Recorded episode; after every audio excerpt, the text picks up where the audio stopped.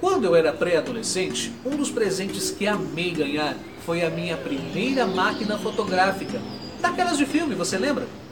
Eu lembro que eu tirei foto de tudo, dos parentes, de plantas, até de gaiola eu tirei foto. Lembro também de uma frase que a Maíra, minha amiga que é fotógrafa, ela me contou. Que uma foto é congelar momentos. Você já parou para pensar nisso? A sensibilidade do fotógrafo em encontrar a melhor forma de registrar aquele momento especial da sua vida, com a melhor cor e a melhor luz, não tem filtro que substitua. Eu sou Renato Silva, porque inovar e motivar é preciso.